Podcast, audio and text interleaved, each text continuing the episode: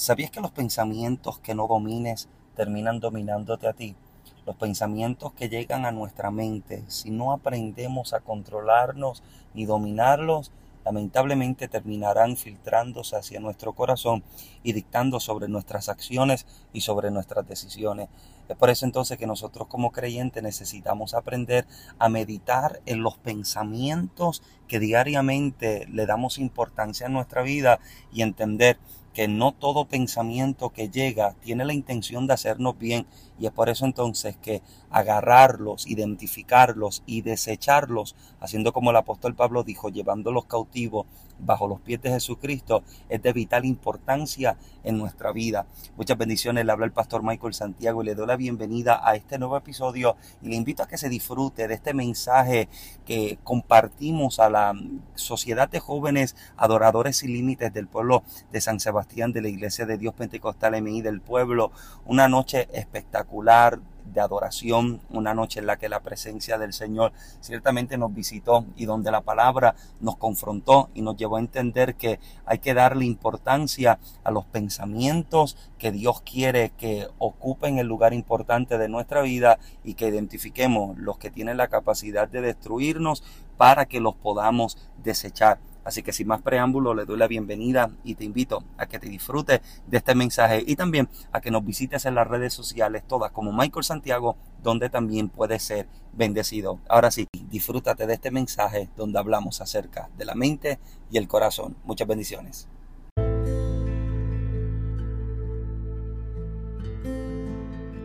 La palabra del Señor de la siguiente forma, honrando al Dios Padre, Hijo y Espíritu Santo. Y los que van para el cielo dicen, los que van para el cielo dicen, Efesios capítulo 6, verso 17. Vamos a enfocarnos en esta primera parte y tomad el yelmo de la salvación. Hacemos énfasis en esta parte y la espada del Espíritu, que es la palabra de Dios, parte A del verso, y tomad el yelmo de la salvación. Levante su mano arriba, eterno, gracias una vez más.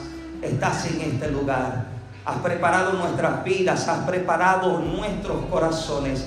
Nuestra copa está boca arriba, que rebose en esta noche. Dios, hazla rebosar. Que tu palabra, que es más cortante que toda espada de dos filos, en esta noche penetra lo profundo de cada corazón y cada vida que tu palabra, eterno Rey, tenga causa y efecto en la vida de cada oyente y en la vida de cada recipiente. Confírmala con milagros, señales y con prodigios por el poder de la llaga de Jesucristo. Habla toda dolencia y a toda enfermedad en esta noche y le doy orden en el nombre de Jesús a que abandone cada cuerpo y cada vida.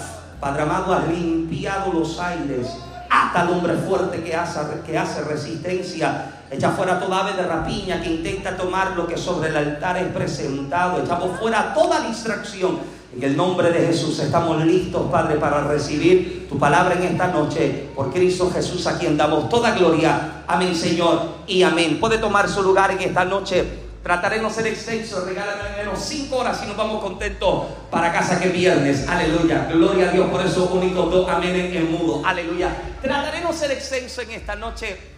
Trataré de no ser extenso, pero sin dejar de compartirles lo que el Señor ha, entregado mi espíritu para, para conversar en esta noche. Tiempo atrás escuché acerca de cómo una pulga tiene la capacidad de poder brincar 36 pulgadas verticales, 36 pulgadas hacia arriba. Tiene una capacidad extraordinaria desde su momento de nacimiento de poder brincar con tanta fuerza, con tanta capacidad, 36 pulgadas verticales. El detalle está en que si atrapas alguna pulga y la encierras en un frasco de mayonesa, ella brincará y brincará y cada vez se golpeará con la tapa. En algún momento dice que la pulga se cansará y ajustará su brinco para llegar casi hasta la tapa sin golpearse. Ella entonces se reproducirá y cuando sus bebés la vean brincar, duplicarán lo que observan de ella.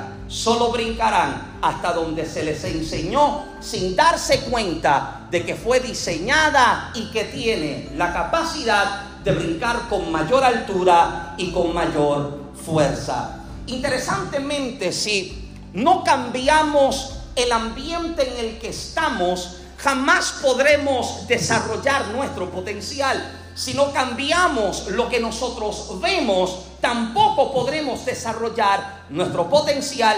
Y aún más importante, si no cambiamos de mentalidad, jamás podremos desarrollar nuestro potencial, porque se nos ha enseñado a lo largo de nuestros años sirviéndole al Señor cómo nuestra mente es un campo de batalla bastante poderoso que puede definir, en nuestra mente puede definir el desenlace de nuestras victorias o de nuestras derrotas. Es en nuestra mente donde se vencen los temores o donde somos vencidos por ellos. Es en nuestra mente donde podemos vencer las inseguridades o donde podemos ser vencidos por las inseguridades. Y es en nuestra mente donde se decide levantarse y avanzar o donde tomamos la decisión de quedarnos rendidos en el suelo.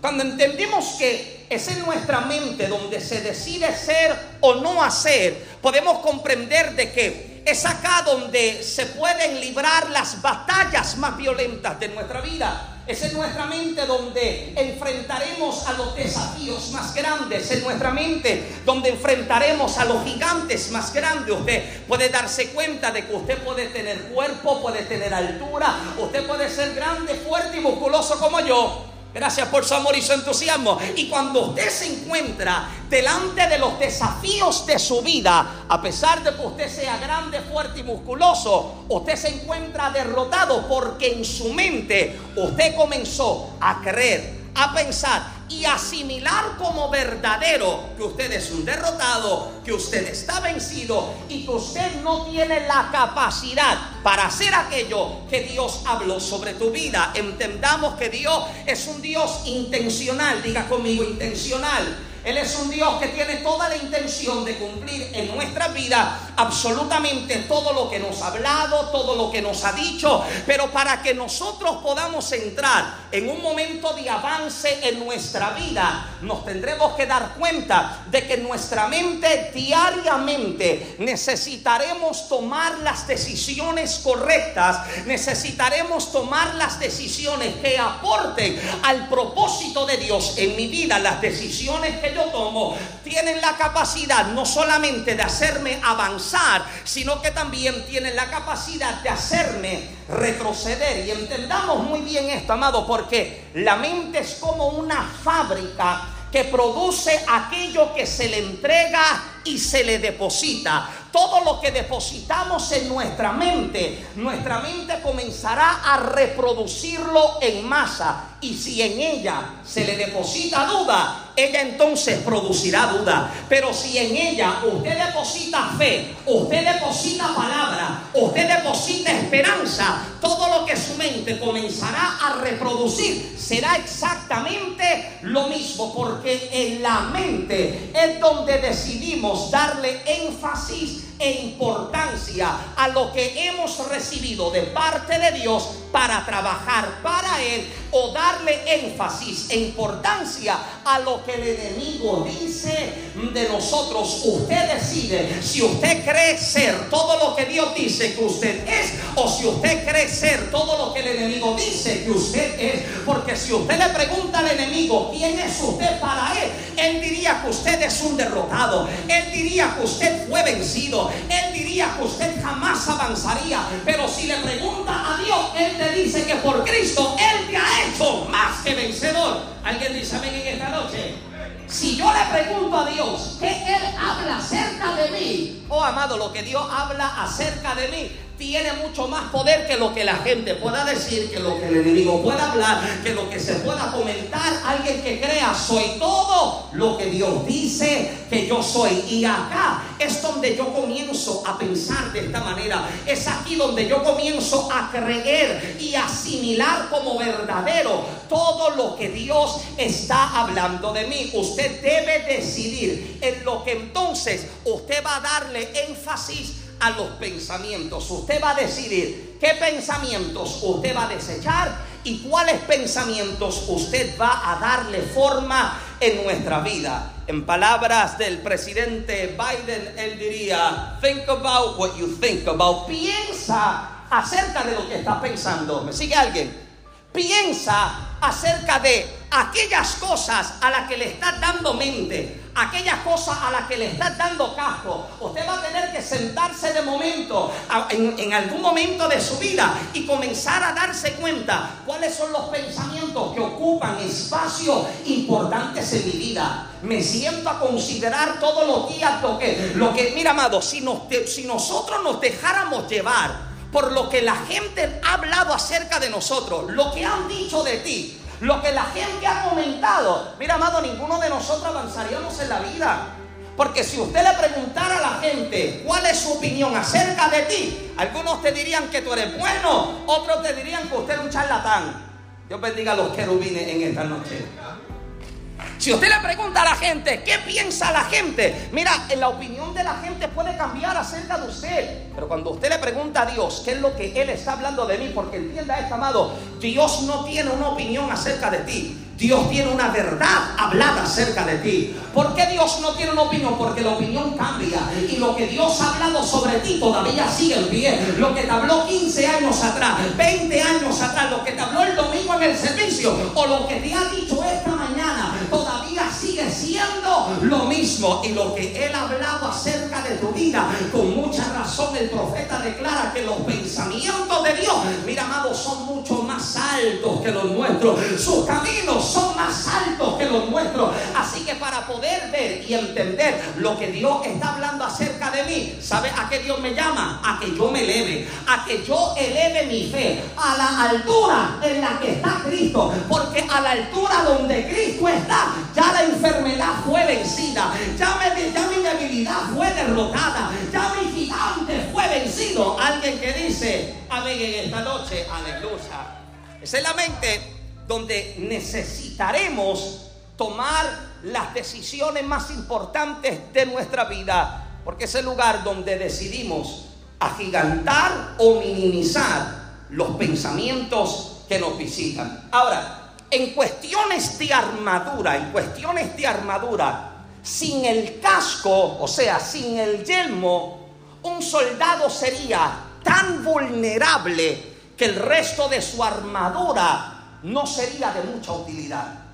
Ningún soldado saldría al campo de batalla agarrando una espada, sosteniendo un escudo, apretando una coraza, pero dejando el yelmo en casa. Ninguno, porque cualquiera que saliera al campo de batalla con su cabeza desprotegida era igual de muerto que cualquiera que estaba en el campo de batalla. Usted podría ser diestro con la espada, Usted podría ser eh, capaz de defenderse con el escudo. Pero si usted no había salido con protección sobre su cabeza, mira amado, usted era presa fácil para el enemigo. Usted podría ser derrotado al instante por el enemigo. Por eso es que entonces Pablo comienza a darle énfasis acerca del el yelmo y no de lo extraordinario de esto. Porque esta palabra que se utiliza en el texto griego como yelmo solamente aparece dos veces en el Nuevo Testamento. Solamente dos veces el apóstol Pablo la menciona. Esta primera ocasión, capítulo 6 de la carta a los Efesios. Y la segunda ocasión, primera de Tesalonicenses, Tesalonicenses, capítulo 5, versículo 8. Solamente dos veces en el Nuevo Testamento usted lee y escucha al apóstol Pablo recomendándote que uses el yelmo. Ahora, lo extraordinario es lo siguiente, que en esta ocasión en Efesios el yelmo y la espada son los últimos dos elementos de la armadura que el apóstol menciona. Y aunque esta palabra se menciona solamente dos veces en la palabra, no significa que sea menos importante como Dios te usa. Un aplauso a Julio, aleluya. No solamente, Pablo no solamente ha mencionado esta palabra dos veces, no solamente menciona el yelmo y la espada como los últimos dos elementos de la armadura, no significa que por esta razón el yelmo sea menos importante. No significa que la espada sea menos importante, porque vuelvo y repito, podría ser diestro con una espada, Usted puede ser muy diestro con la palabra de Dios. Usted puede saber verso de memoria. ¿Alguien me sigue todavía? Usted puede recitar el Salmo 119 de memoria. Usted puede tener una fe como escudo para apagar los dardos de fuego del enemigo. ¿Alguien está acá? Pero si usted no tiene protección sobre su cabeza, usted es vencido fácilmente por el enemigo. Porque escúcheme bien esto, amado, en esta noche. Lo que determina cuán espirituales nosotros podemos ser no está determinado por las horas que nosotros pasemos en oración, se me fueron cinco, no son los días que pasemos en ayuno, sino las decisiones que tomamos luego de orar y luego de ayunar. Hmm. Usted puede ayunar 21 días, pero si en el día 22 decidiste equivocadamente, te escopotaste. Hmm. Usted pudo haber orado ocho horas de rodillas que se levanta, mira amado, y las rodillas ni las siente. Pero si al haber acabado la oración usted no decidió correctamente, usted es vencido fácilmente por el enemigo. Note el detalle, amado. Mateo capítulo 4 y Lucas capítulo 4. Jesús, el escritor está diciendo que llevado por el Espíritu a dónde? Al desierto. ¿Cuántos días de ayuno hace Jesús? 40 días. Uno hace ayuno de mediodía y ya tiene el estómago pegado a la espalda. Eh. Usted sabe que de momento dicen el, el domingo hay ayuno congregacional y es sábado, 11 y 50 de la noche, y usted se encuentra parado frente a la nevera tratando de comer todo lo que puede para no levantarte con hambre en el ayuno mañana. Ah, usted es muy espiritual para mí. A usted no le pasa esa cosa. Solamente me pasa a mí allá en Lares. Pero tú sabes de que sabes que te levantan a la mañana siguiente y estás más enmayado que la noche anterior. Jesús está ayunando 40 días y cuando el enemigo de las almas se presenta, acabados sus 40 días de ayuno, ¿cuándo se presentó? Cuando la carne estaba débil. Note el detalle, la carne de Jesús está débil, pero a causa de un ayuno de 40 días, su espíritu está fortalecido. Hello. 40 días orando, 40 días ayunando. Y el enemigo dice, a este lo tumbo yo, a este lo venzo yo. Dile a las piedras que se conviertan en el pan. Escrito está, no solo de pan vivirá el hombre. Yo añadiría, sino que le, aportaría una tacita de café negro ellos. No solo de pan vivirá el hombre, sino de toda palabra que sale de la boca de Dios. Escuche bien, Jesús tiene su carne debilitada, pero su espíritu tan fortalecido que puede vencer la misma tentación del enemigo con la misma palabra de Dios. Porque en su tiempo de oración en sus 40 días de ayuno, el hombre interno se está fortaleciendo, el hombre interno se está rejuveneciendo y el enemigo puede encontrarte debilitado en la carne, pero si te encuentras fortalecido en el espíritu, usted no cae, usted no tropieza, usted no vuelve atrás, aleluya. Cansado físicamente, fortalecido espiritualmente. Y Jesús puede vencer cómo? Jesús puede vencer con la misma palabra. José, Jesús puede tener la palabra como una herramienta para vencer, pero durante los 40 días de ayuno, mira, usted, usted sabe la batalla mental que Jesús puede estar teniendo. El día 1 el ayuno no se siente tanto. El día 2 el ayuno no se siente tanto. El día 3 como que usted comienza a soñar con mofongo. El día 4 usted sueña con lasaña. Alguien está acá todavía. Y así es porque el primer día no lo siente mucho, pero métete un una semanita a orar. Métete dos semanitas a hacer ayuno. Mira, cosas, mira, yo no como aguacate, pero en el ayuno hasta el aguacate me sabe bueno. Yo no como habichuela, pero en el ayuno, tercer día, oh, yo me comería una habichuela majada. Alguien. Pero Jesús acá es que necesita vencer. Y habiendo vencido las tentaciones que el enemigo le presenta, verso 14, como hablamos unos domingos atrás, Lucas dice que Jesús puede descender como en el poder del Espíritu, porque ha vencido. Pero antes de usted vencer acá, usted primero necesita vencer acá. Antes de que usted pueda vencer allá, usted necesita vencer acá. Porque sus desafíos más violentos, sus desafíos más grandes, no serán los externos, sino que serán los internos. Las batallas más grandes no son externas. Nosotros no estamos combatiendo cuerpo a cuerpo con el enemigo. Usted no está agarrando una espada física para, para cortarle cabeza. No, no, amado. Ya a veces escucho a la gente y yo me digo, pero, ¿qué es eso? agarra tu metralleta y pa. Eh, eh, esto no es físico, no es físico. Y si fuese físico, oh, amado, yo te aseguro que usted estaría temblando de rodillas. No es físico, esto es espiritual. Ahora, el detalle está en que yo necesito vencer acá, necesito vencer en mi cabeza. Ahora, lo que me parece tan extraordinario es lo siguiente, amado, es lo siguiente, y es el hecho de que Pablo lo menciona como el penúltimo de, estas, de estos instrumentos o de estas herramientas, pero vuelvo y repito, como dije momentos atrás, el hecho de que sea el penúltimo no significa que es el menos importante. Yo añadiría, yo añadiría que el yelmo es uno de los, una de, de los instrumentos más importantes en el momento de la batalla, porque como dije anteriormente, puede ser diestro con la espada, Puede ser defensivo con un escudo, pero si usted no tiene protección sobre su cabeza, amado, usted será vencido inmediatamente por el enemigo. Ahora, lo que me parece extraordinario es lo siguiente, porque cuando se habla acerca del el yelmo y hablar acerca de la función que tiene sobre la cabeza, es bien interesante notar, amado, que cuando la Biblia habla acerca de los pensamientos, y cuando la Biblia habla acerca de la mente, no siempre se refiere a esto. Cuando la Biblia habla de pensamientos y nos habla de mente, comienza a referirse a esto. ¿Alguien está acá? No se refiere acá, se refiere acá. Porque con mucha razón el predicador comienza a decir en los proverbios que ¿Cuál es su pensamiento? ¿Dónde? En su corazón. Tal es Él. Usted es el resultado de aquello en lo que usted está pensando. Usted comienza a actuar de acuerdo a lo que usted está pensando.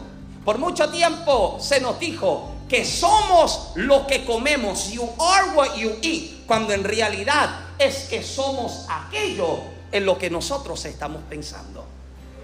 Aquello en lo que nosotros le damos importancia. Aquello en lo que nosotros nos detenemos a meditar, a creer, a asimilar, a aceptar.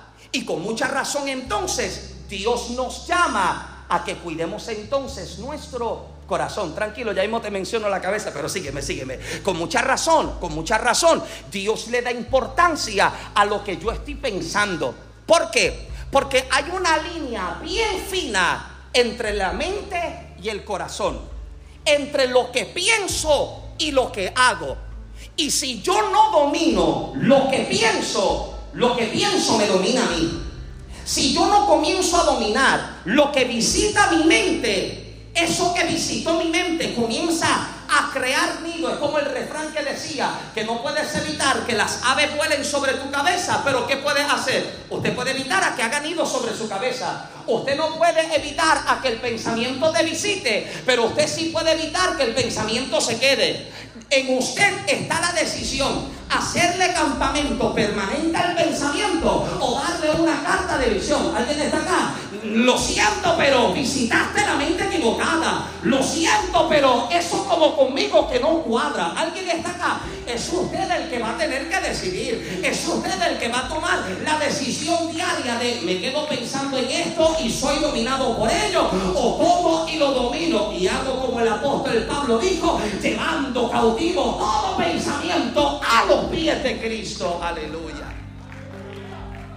Entonces usted va a decidir, deja que esto te domine o lo dominas tú. Dale con el codo al que tiene cerca, dígalo, domina tú, domínalo tú, domínalo tú. Que no te domina a ti, bendito tú estás sola. Que no te domine, que esto no te domina a ti, no, domínalo tú. Que esto no sea lo que controle tu vida, que esto no sea lo que dicte sobre tus acciones, que sea la misma palabra de Dios la que te inspire todos los días, la que día a día visite tus pensamientos para que decidas de acuerdo a ello. Ahora, hay énfasis que Dios nos da, nos da, nos invita, nos insiste, nos urge a que nosotros cuidemos nuestra mente, porque vuelvo y repito, protegiendo nuestra mente, protegemos nuestro corazón, protegiendo lo que pienso, comienzo a proteger aquello en lo que acciono. Porque si no lo domino, me domina a mí. Si el pensamiento se queda, ese pensamiento cobra forma y comienza a trabajar en lo más interno de mi vida. Eso comienza a trabajar en lo que nadie puede ver comienza a trabajar en lo que nadie conoce y poco a poco comienza a condicionar la forma en la que yo decido. Usted no se ha dado cuenta de que de pronto decidías, decides diferente a como decidías antes, cuando de pronto llegó un pensamiento que te visitó y lo aceptaste. Y te acostaste meditando en él y trabajaste pensando en él y hablaste con la gente pensando en él. Y ese pensamiento comenzó a condicionar tu corazón. Y como estaba condicionando tu corazón, ahora tus decisiones no son basadas en la palabra de Dios, sino basadas en un pensamiento que te visitó. Ahora, si usted quiere que los pensamientos que le visiten y los pensamientos que se queden sean los correctos, vuelvo y repito, no puedes evitar que el pensamiento llegue, pero usted sí lo puede desechar. Ahora, para poder desecharlo, mira, amado, yo creo que con mucha necesidad necesitamos la palabra de Dios. ¿Cómo puedo combatir estos pensamientos? Con la misma palabra de Dios. Con la palabra de Dios. Y si hay algo, amado, si hay algo que a mí sinceramente, sinceramente me preocupa como cristiano, es encontrar, amado, que a la palabra de Dios, amado, no todo el mundo le da la importancia. Usted no se da cuenta. Nos disfrutamos de nuestros cánticos y alabanza. Gloria a Dios. Porque hay un ambiente que se está preparando y Dios me toca, me sana, me restaura. Oh, pero cuando llega la palabra, ¿se da cuenta de lo rápido que nos distraemos? De lo rápido que nos envolvemos. Porque el enemigo no teme aquello que usted habla, él teme aquello que usted piensa y usted domina. Él no le tiene miedo a lo que usted está declarando todos los días. Él le tiene miedo a que el pensamiento que te tiró para acabarte, usted lo dijo, te llevo cautivo al pensamiento de Cristo. Ese pensamiento no me dominó y ahora comienzo a actuar diferente a como el enemigo estaba esperando. Si hay algo que causa tanta frustración al enemigo, es darse cuenta de que los dardos de fuego no te tumbaron, que el dardo de fuego no te apagó, que se supone que te apagara tu alabanza, se supone que no te congregara, se supone que no regresara pero aquí cuesta y te disfruta la alabanza, te disfruta la música, porque entiendes que el pensamiento ese no me dominará, lo domino yo para no ser dominado por él. Porque si no lo domino, comenzará a trabajar con mi corazón. Y si el pensamiento desciende al corazón, comienza a corromper y a dañar el órgano más importante en el cuerpo del hombre. Hmm. Si te daña el corazón, si toca tu corazón, porque escuche bien, amado, aún dentro de la iglesia, usted vivirá cosas que si no las domina correctamente pueden dañar tu corazón. Gracias, gracias, gracias, gracias por ese. Hay cosas que se viven que uno jamás esperaría. Julio, uno jamás se lo imaginaría, pero sucede. Y si uno no lo domina, esto te domina a ti. Entonces hay gente que por causa de una mala experiencia, el enemigo se aprovechó de ella, infiltró un pensamiento en su mente y ahora usted no saluda a nadie. Se acaba el culto y te quiere ir por la salida de la calamilla. Y yo encuentro que esta es la salida más cómoda porque los carros están más cómodos acá atrás. Subir esa escalera, eso vale. Eso vale subir esa escalera. Sí, sí, pero el enemigo comienza a trabajar de esa manera. Entonces, algo, algo, algo te ocurrió algo sucedió y el enemigo se aprovechó de esa situación para lanzarte un dardo y te dice, es que todos son iguales. Es que todas las iglesias son iguales. Mira para allá, hipócritas. Mira para allá, cómo actúan. Y uno comienza a creerse el amado. Eh, ¿Hablo con alguien esta noche? Es cosas que uno vive, que uno dice, yo no vuelvo más. Yo no vuelvo más. Yo he contado esto en diferentes ocasiones. O sea, yo llego a predicar una iglesia una noche en la que esa misma mañana, orando en el templo, el Señor me dice que no me van a dejar predicar. Y yo de cabezón llego. Porque yo digo, bueno, pues, sé que no me van a dejar predicar, pero yo llego, whatever. Y yo llego, oh, amado, si yo hubiera sabido cómo me iban a tratar, yo no hubiera llegado nada. Porque cuando yo llego a la puerta de la entrada, la que está tomando así los nombres de la visita, me pregunta, ¿cuál es su nombre? Y yo le digo, mi nombre es Michael Santiago. Eh, a mí me invitaron a predicar. Y ella me, dio ese tipo de mirada tipo rayo X. Mira, esa hermana supo lo que yo comí la semana pasada. Porque me miró así de arriba abajo. Y yo me estoy sintiendo tan incómodo. Diciendo, a lo mejor tengo algo pegado en la nariz, nadie me lo ha dicho. Y le pregunto, ¿dónde está el baño? Y me esconde en el baño, lo primero, a ver si a lo mejor tengo algo. No tengo nada. Pero cuando yo llego, yo me siento en la última fila de haciendo, haciendo el cuento largo corto. Nadie se me había acercado en el culto. Ninguno de los líderes. Y era una actividad de un concilio era una actividad nacional. Estaba la líder internacional de jóvenes, líder nacional de jóvenes, estaban todos los líderes, estaban todos los pastores. Y el altar recuerdo que estaba lleno de, de esquina a esquina y yo estoy sentado atrás y nadie me ha saludado. Y yo cierro así los ojos, y yo le voy a ser bien sincero, yo cerré así mis ojos a tratar de gozarme de los cánticos malentonados que estaba cantando el joven. Y yo estoy así tratando de. ¿Sabes? Porque él estaba, es que él estaba cantando en un tono que los músicos no habían descubierto todavía. Sí, eso, eso era. Y yo estoy, yo estoy atrás así, y con los ojos cerrados, de momento siento que me tocan el hombro, Julio. Y cuando miro, era uno de los jóvenes, y me dice, varón. Ustedes saben que te dice el varón y eso suena espiritual, varón. El pastor está afuera y quiere hablar contigo. Oh, ya yo sabía lo que era. Y yo salí. Y cuando yo salgo, yo estoy siguiendo al joven.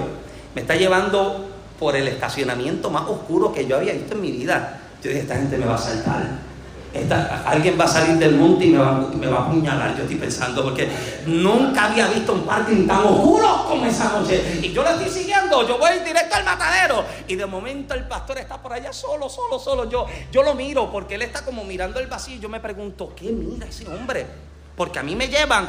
Y el joven le dice, pastor, aquí está Michael. El pastor me dio media mirada y siguió mirando hacia el vacío. Tipo, yo creo, no, sé dónde estaba, pero el tipo estaba por otro mundo. Y yo estoy parado cinco minutos al lado del pastor y no me habla. No me dice nada. Y yo así, o sea, que uno cuando está como nervioso, uno como que se lo lancea. Nada. Y de momento me mira y me dice, yo no te puedo dejar a ti predicar en mi iglesia. Tú me vas a dañar mi altar. Tú me vas a contaminar mi iglesia. Tú me vas a contaminar mis jóvenes. Sígueme. Porque mi chaqueta no era el mismo color de mi pantalón. Oh, si me vieran esta noche con jacket. Mi media. Ah, estas son medias serias. Eran de circulitos con colores. Y mi pañuelo me combinaba con las medias. Y él me está tratando como que yo soy lo más pecador y yo estoy. ¿Sabes? Que dicen que, el boricua tiene una mezcla de indio taíno, de africano y de español. Oh, yo sentía los tambores africanos activándose. La vela del cuello se me brotó, pero me mordió la lengua. Y le dije, pastor, eh, yo no tengo problema. Yo no tengo problema con sentarme a escuchar a otra persona. Si usted no desea que yo suba al altar a predicar, yo no tengo problema. El pastor me dejó literalmente con la palabra en la boca y se fue. Entré, me senté y pasó la noche. Usted está más pegado, usted quiere saber el chingo, usted quiere saber a dónde voy.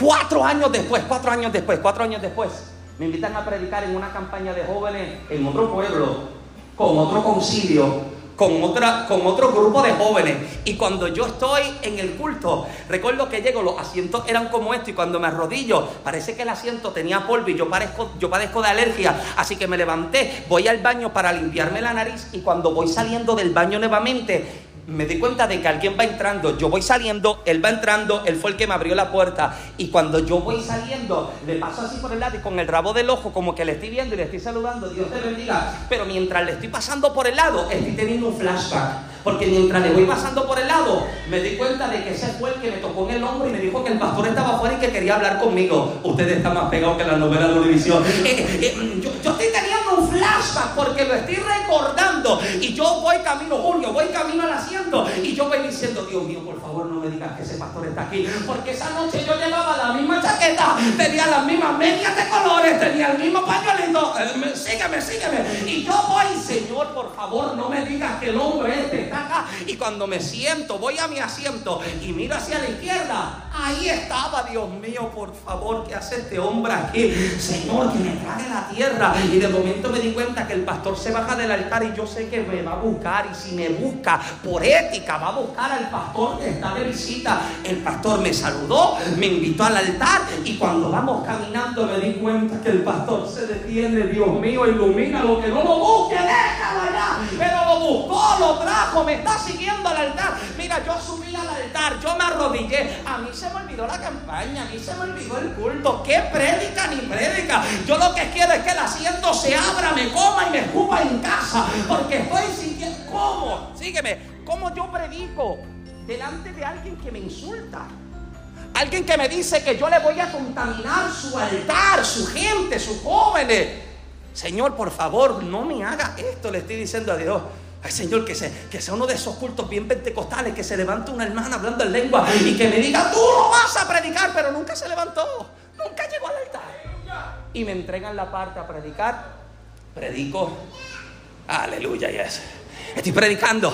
Y en medio de la prédica, mira, amado, yo me estoy dando cuenta que cuando me volteo al altar, el pastor que está de visita, acá que no se contiene en su asiento, el hombre está adorando, está brincando, está saltando, pero cuando miro al pastor de la iglesia local parece que se había tomado una venadril antes del culto porque estaba dormido en su asiento.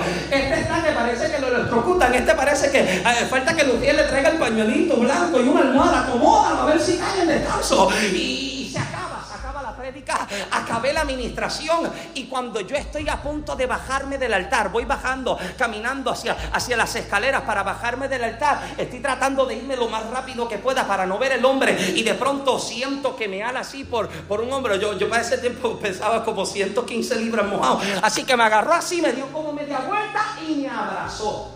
Y abrazándome comenzó a llorar en el altar. Y me comenzó a pedir perdón y me decía, Michael, perdóname por la forma en la que yo te traté cuatro años atrás. Perdóname por las cosas que yo te dije. Perdóname por la forma en la que yo actué. Escuche, usted quiere darse cuenta si usted ha crecido y si el pensamiento que un día le visitó tuvo efecto o no en su vida, usted se dará cuenta cuando se encuentre delante de la gente que un día le causó daño. La gente que un día te causó dolor, la gente que un día te causaron pensamientos de retroceso. Sí, porque si yo no dominaba lo que me había acontecido ah, cuatro años atrás, yo hubiera pensado que todo el mundo me trataría de la misma manera. Y entonces suelto la asignación que Dios me había confiado porque dejé que un pensamiento, un dardo de fuego que me visitó, me hiciera creer que nadie más me daría oportunidad para predicar, que nadie más creería en el llamado de Dios en mi vida. Hay alguien acá y hay gente a la cual Dios le está diciendo, yo te invito a que me siga, pero vas a tener que dominar los pensamientos que te visitan, porque si tú no los dominas, te dominan a ti. Si tú no los llevas cautivo, ellos te llevarán cautivo a ti. Alguien me dice amén en esta noche. Entonces lo que llega, yo voy a tener que dominarlo porque si no, llegará tocará mi corazón y comenzará a dañarlo. Hay unos datos, tranquilo, ya mismo predico. Oh, si mira la hora que es, ya mismo predico. Permítame dar unos detallitos acerca del corazón que me han bendecido hasta los ruedos del pantalón. El corazón es el músculo más fuerte de nuestro cuerpo. Late más de 3 de, de mil millones de veces a lo largo de la vida. El corazón bombea más de 7 mil litros de sangre al día. El corazón de un bebé late más rápido que el de un adulto. El corazón humano tiene el tamaño de un puño. La red de capilares de nuestro cuerpo daría la vuelta al mundo dos veces. Las enfermedades cardiovasculares son la primera causa de muerte en todo el mundo. Un corazón sacado del cuerpo humano puede seguir latiendo y manteniéndose funcional durante horas. La jirafa es el único animal que tiene el corazón al revés. La primera operación a corazón abierto se realizó en el 1893 por el doctor Daniel Hale Williams en los Estados Unidos. El primer trasplante de corazón se realizó en el 1967 en Ciudad del Cabo. El síndrome del corazón roto existe y viene provocado por un abrupto estrés hormonal a raíz de un impacto emocional o físico muy fuerte. El corazón no envía sangre a todas las partes de nuestro cuerpo, o sea, a la córnea. Los riñones son los órganos que más sangre reciben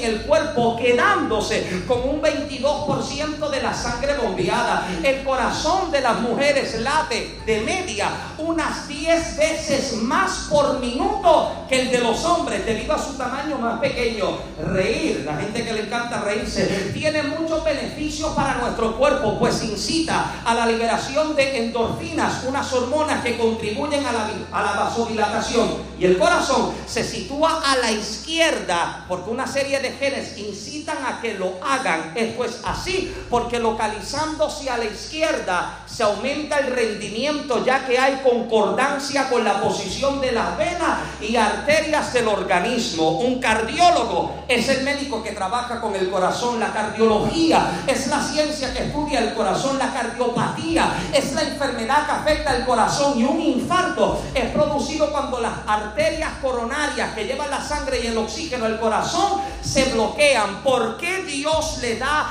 énfasis a los pensamientos, a la mente y al corazón? Proverbio 23, 7, como dije, porque cuál es su pensamiento en su corazón, tal es él. Lo podríamos decir de esta manera, donde la mente va, el hombre sigue.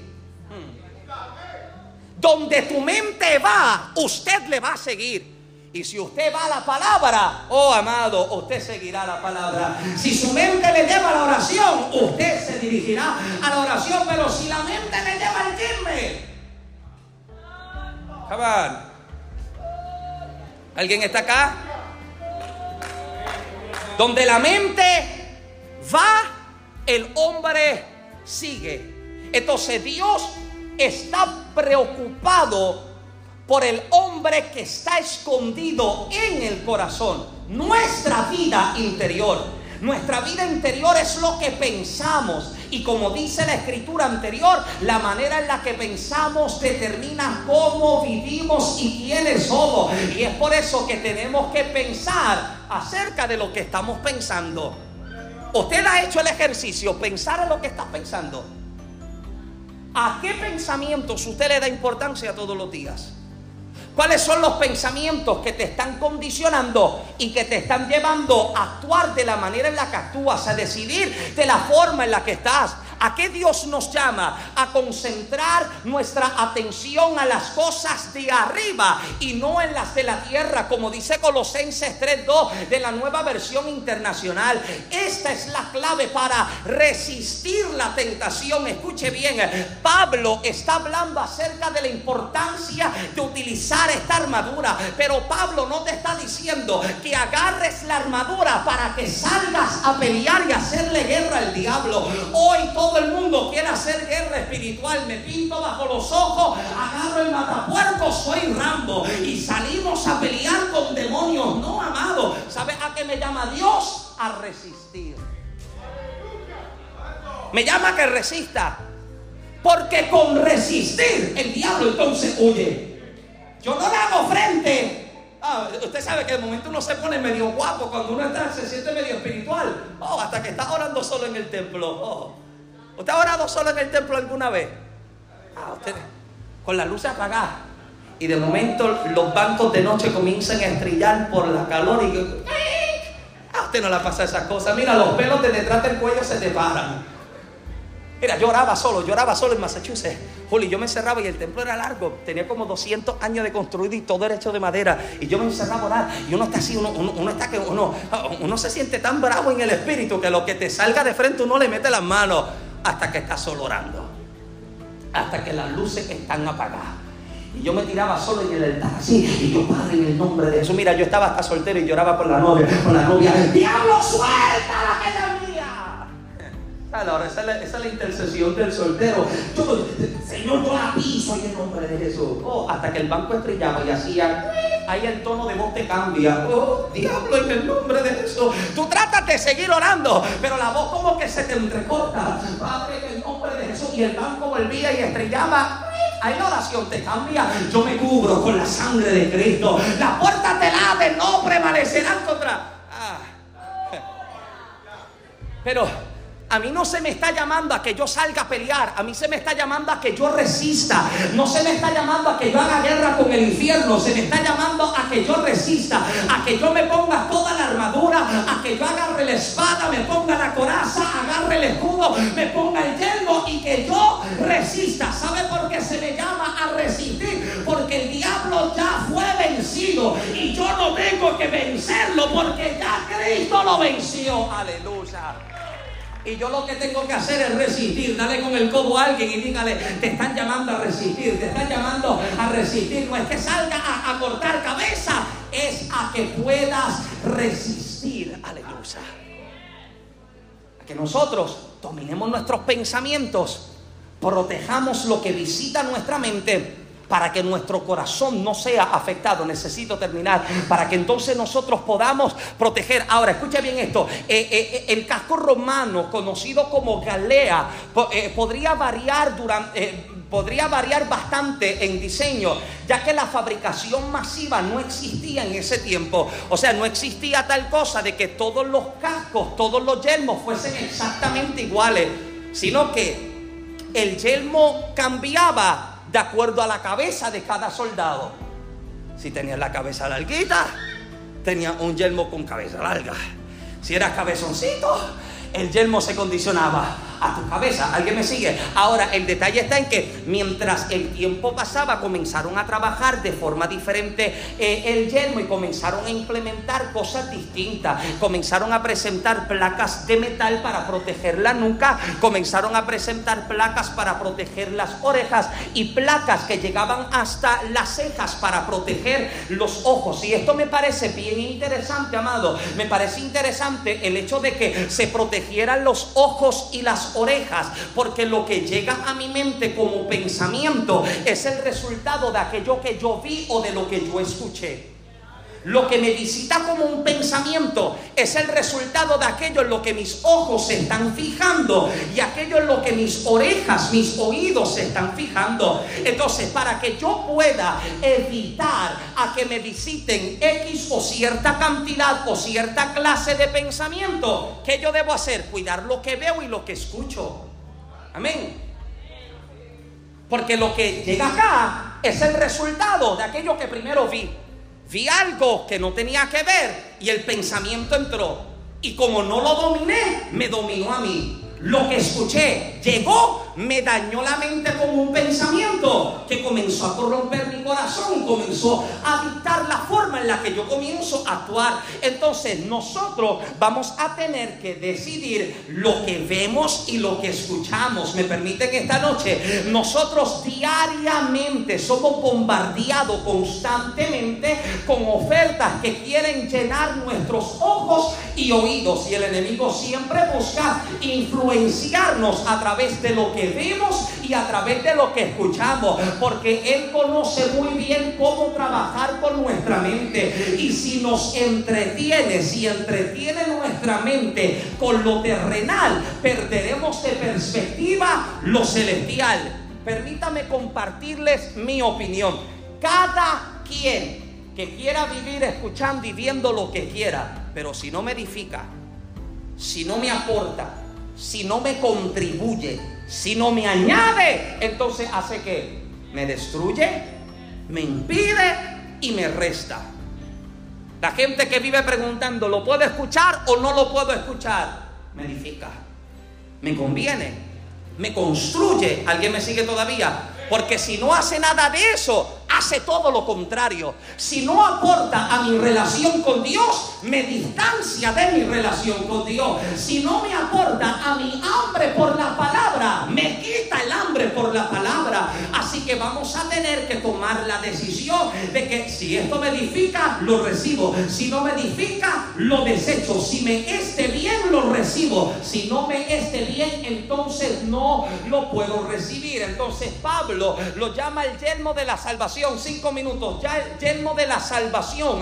Y salvación se puede traducir como ser salvo, recibir libertad o ser rescatados de algo. Romanos 5, 8 al 10. Pablo dice, mas Dios muestra su amor para con nosotros en que siendo aún pecadores, Cristo murió por nosotros pues mucho más, estando ya justificados en su sangre, por él seremos salvos de la ira, porque si siendo enemigos fuimos reconciliados con Dios por la muerte de su Hijo, mucho más, estando reconciliados, seremos salvos para su vida. ¿Y sabes cuál es nuestra meta? Mi meta no es crecer en un ministerio, mi meta no es crecer en exposición, mi meta no es crecer en un alcance, mi meta es poder quedarme con la salvación que Cristo pagó por mí en la cruz del Calvario. Aleluya. Porque al final del día, hayamos predicado o no hayamos predicado, somos salvos. Fuimos salvados por Cristo. Y cuando lleguemos allá y estemos con Él, mira, amado, no nos van a clasificar por grupo. Vamos, los que fueron a África acá, los que estuvieron en República Dominicana acá, vamos, los que fueron a Guatemala no. Allá vamos a ser recibidos y aceptados todos. Redimidos, salvos, rescatados, comprados por sangre. Venga, venga, venga. En la gracia hay espacio para todos. Aleluya. Ahora, ¿por qué o qué tiene que ver el yelmo, el casco con la salvación? Porque un casco protege a un soldado contra golpes dañinos y mortales en la cabeza. Y espiritualmente hablando, el yelmo de la salvación da esperanza y protege la mente de cualquier cosa que desoriente o destruya a un cristiano, tales cosas como el desaliento o el engaño. Primera Tesalonicenses 5, 8 y 9. Seamos sobrios, habiéndonos vestido con la coraza de fe y de amor y con la esperanza de salvación como yelmo, porque no nos ha puesto Dios para ira, sino para alcanzar salvación por medio de nuestro Señor Jesucristo. Si ningún soldado en el tiempo en el que Pablo está escribiendo saldría a la batalla sin el caso exponiendo su cabeza, ¿por qué entonces nosotros pasaríamos los días sin proteger nuestra mente, sin proteger nuestros pensamientos? Usted quiere hacer ejercicio para proteger su mente, medite en la palabra del Señor, pase tiempo en la oración, pase tiempo en el ayuno, pase tiempo en buenas conversaciones, pase tiempo con buena compañía, porque de esta manera comenzarás a ocupar los espacios espacios vacíos de tu mente con la palabra, con la gracia, con el favor y con la misericordia del Dios que nos ha salvado, redimido y rescatado. Póngase de pie conmigo en esta noche, por favor. Aleluya. Póngase el yelmo de la salvación. Aleluya.